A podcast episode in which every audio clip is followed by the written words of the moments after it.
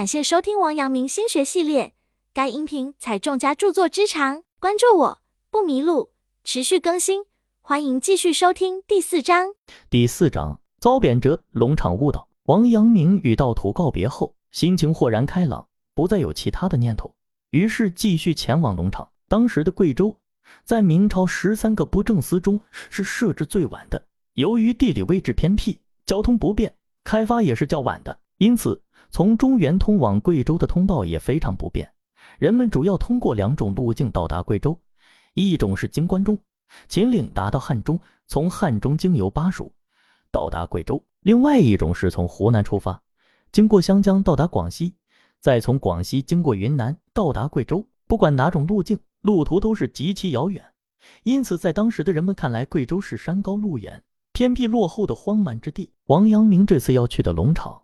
更是偏远，坐落在今贵州省贵阳市修文县，距离贵阳还有大概八十里的路程。王阳明来到这里后，心里一下子仿佛跌入了冰窖，与自己之前的生活相比，可谓天上地下。农场的四周都是高山叠嶂，树木茂盛，几乎看不到人烟。山高路远，险象环生，如果没有当地人带路，十有八九是要迷路的。而且这里茂密的丛林中，毒蛇。猛兽经常出没，人经常会受到侵袭。王阳明到达这里后，所见到的人极其有限，天天在眼前出现的，也就是自己带来的几个神情呆板的仆人。因为和当地人还存在语言上的障碍，所以很难沟通，更不要说达到心领神会的意境。再有就是偶尔能够碰到苗族人、彝族人、瑶族人路过此地，或者就是逃避官府抓捕的逃犯，这使王阳明感到了一种从未有过的孤独和寂寞。他也不知道这样的日子要过多久才能结束。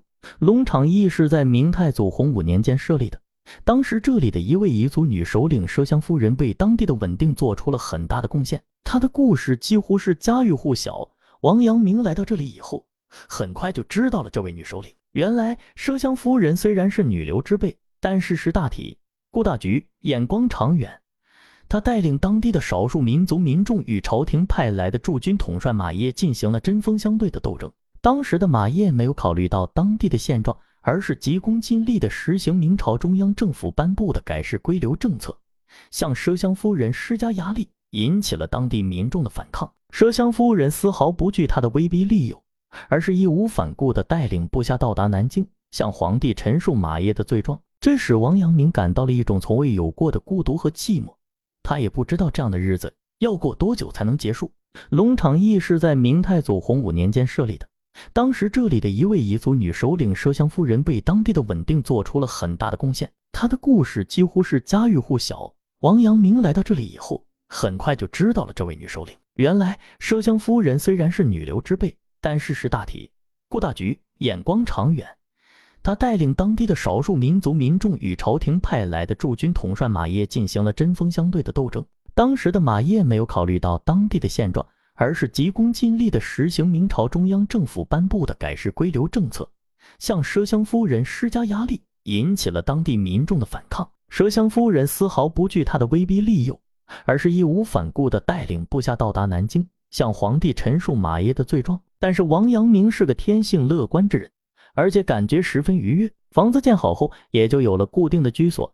原本很难见到他人的地方，竟然经常会有当地的少数民族居民前来造访。王阳明和他们虽然言语不通，但是从表情、手势上来看，对方都是友善的。时间长了，人们相互之间的距离也就拉近了很多。这大大消解了王阳明的孤苦寂寞之感。王阳明被贬到此，基本上脱离了以往政务繁忙的生活，每天都极为清闲。他是个生性好动之人，自然不可能呆坐在家中。于是，他就带着仆人四处游走，翻山越岭，常常会有新的发现，让他颇有心旷神怡之感。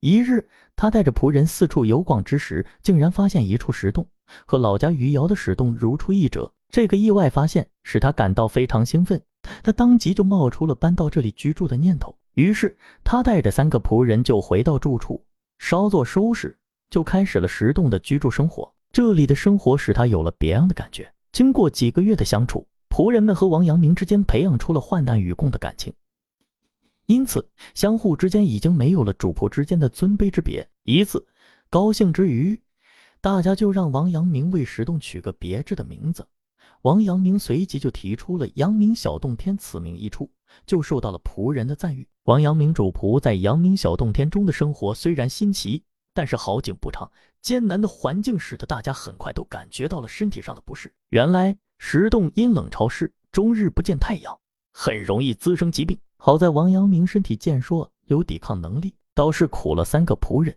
他们三个很快就病倒了，不得不卧床休息。王阳明天性善良，再加上和他们相处的日子里可谓患难与共，生死相依，因此他每天只身到四周的山上采药，回来就生火熬制汤药给他们三人喝。仆人们哪里受到过如此待遇，心中自然是感激不尽。但是在王阳明看来，三人每日神情焦虑，病情也不见好转，于是他就再三询问其中的缘由。仆人们这才说出了他们内心的恐惧。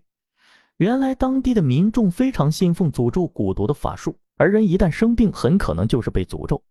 这样一来，即使药草也无法医治。王阳明得知后也感到束手无策，如何才能消除他们内心的恐惧呢？忽然，王阳明计上心头，他想，如果自己能够占卜算卦，三人肯定对他会崇拜有加。于是，他就装模作样的算卦，告知他们诅咒已经解除，不久就会痊愈。三人信以为真，病情也就好了一半。在王阳明的照料下，三人不久就康复了。不知不觉来到贵州已经有些日子了。这里虽然没有京城的繁华热闹，也比不上杭州等地的富饶喧嚣，但是此处草木葱茏，空气清新，是修身养性的好地方。王阳明也感觉到自己天天跋山涉水，无形中身体已经变得越来越健硕，心情也舒畅很多。他琢磨此处正是开园耕种的好地方。于是，三个仆人身体恢复后，王阳明就带着大家在石洞的四周开荒种地。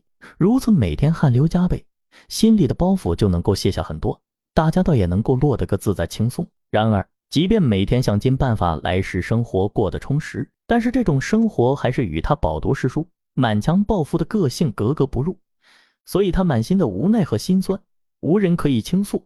心地善良、平易近人的王阳明在龙场定居不久。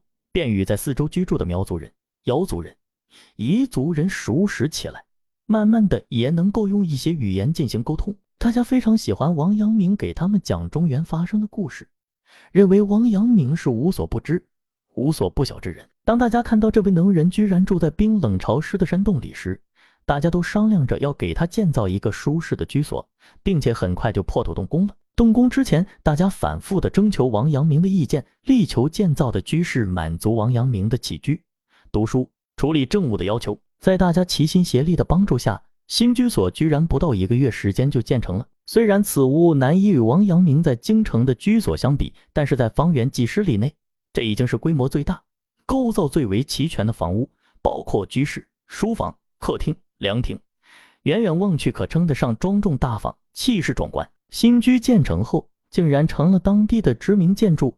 再加上王阳明的学识渊博，因此吸引了周围很多读书人前来拜访。王阳明的生活随着新居的落成，陡然间变得忙碌而充实。他经常要接待慕名前来求教的读书人，和他们一起畅谈学术，已经成为他的一大乐事。时间长了，大家都建议王阳明为新居取个名字，王阳明也欣然应允。阴凉亭的四周树木葱茏，层峦叠嶂。常常有读书人在这里谈古论今，于是就将此亭命名为君子亭。而居室虽然简陋，没有名贵物品的点缀，却是窗明几净，朴实无华，就命名为和陋轩。王阳明认为这里既为自己的居所，同时又是传播知识、畅谈学问之地，就将这个居所命名为龙冈书院。此名赢得了众人一致的称赞，王阳明也非常高兴。于是就作文一篇和《陆轩记》来抒发自己的感想。昔孔子欲居九夷，人以为陋。孔子曰：“君子居之，何陋之有？守人以醉折龙场。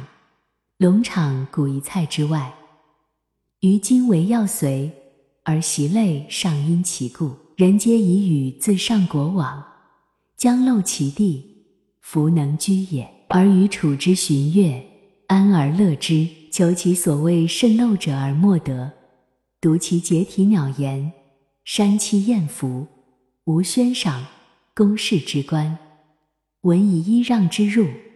然此由淳庞质素之宜焉。盖古之时，法治未备，则有然矣。不得以为陋也。夫爱僧面背，乱白有单，峻间穷狭，外凉而中整，诸夏盖不免焉。若是而宾遇其容，宋俘虏耶？折旋举香，将无为陋乎？宜之人乃不能此，其好言勿尽，直情率遂则有矣。试图以其言辞误采之草而漏之，无不未然也。时与至，无事以止。君于从疾之间，则欲也。迁于东风，就实学而居之，又因以失。龙场之民老至，日不视雨，喜不与漏，异于彼。予常仆于从疾之右，民谓与之乐之也。想与伐木革之才。就其地为轩以居宇，与婴儿前之以简竹，扶之以会药，列堂阶，便是傲。秦编图史，讲宋游士之道略句，学士之来游者亦稍稍而及。于是人之极无宣者，若关于通都焉，而与意望与之居矣也。因明之日何陋，以信孔子之言，皆夫。诸夏之盛，其典章礼乐，立圣修而传之，宜不能有也，则谓之陋。故宜于后灭道德而专法令，搜掘钩繁之数穷，而矫逆局诈无所不至，浑朴尽矣。宜之民方若未着之仆，未绳之木，虽粗粝顽梗，而推斧尚有失也。安可以漏之？思孔子所谓寓居也于。虽然，典章文物则亦胡可以无讲？今夷之俗，崇污而视鬼独礼而任情，不忠不节，足未免于陋之名，则亦不讲于世耳。然此无损于其志也。诚有君子而居焉，其化之也盖矣，而与非其人也，继之以侯来者。王阳明用自己亲身的经历赞扬了当地人民质朴且乐于助人的品格，批驳了陆的说法。孔子曾居九夷，不以为陆；王阳明今居龙场，也不以为陆。相反，比起中原那些诡诈、无所不至的人来说，倒是更加显得本真，像从未雕琢过。当然，这篇和《陋轩记》并非简单的描述居所本身，而是以此来表达自己对人生、社会的思考。王阳明出身书香门第。家境优越，衣食无忧，因此他自己从小到大并未直接接触过生活在社会最底层的人。之前自己对社会的理解和认识多是受到书籍的影响，很少有机会能够切实接触到社会的真实生活。因此，这次被贬到贵州来，虽然在物质生活上的确非常简陋，但是却是他人生中非常重要的阅历，为他提供了认识和理解社会最穷苦民众真实生活的机会，更加激励着他洞察世事。砥砺学问的志向。王阳明从小在祖父的身边长大，祖父偏爱竹子，在居所的四周都有竹林，那里是王阳明儿时生活的乐园。长大之后，王阳明就意识到祖父爱竹不仅仅在于竹子本身，更在于竹子的品质。从小的耳濡目染，王阳明也对竹子有了特殊的爱好，所以他也在自己的居所四周种植了很多竹子，以此鼓舞自己要坚持不懈的砥砺学问。有所作为，他的精神也深深地打动了前来切磋学问的读书人。不过，王阳明心里非常清楚，自己距离竹子的高洁品质还有很大的差距，要再接再厉，一步步接近竹子的境界。本节结束，感谢收听王阳明心学系列。该音频采众家著作之长，关注我不迷路，持续更新，欢迎继续收听下一节。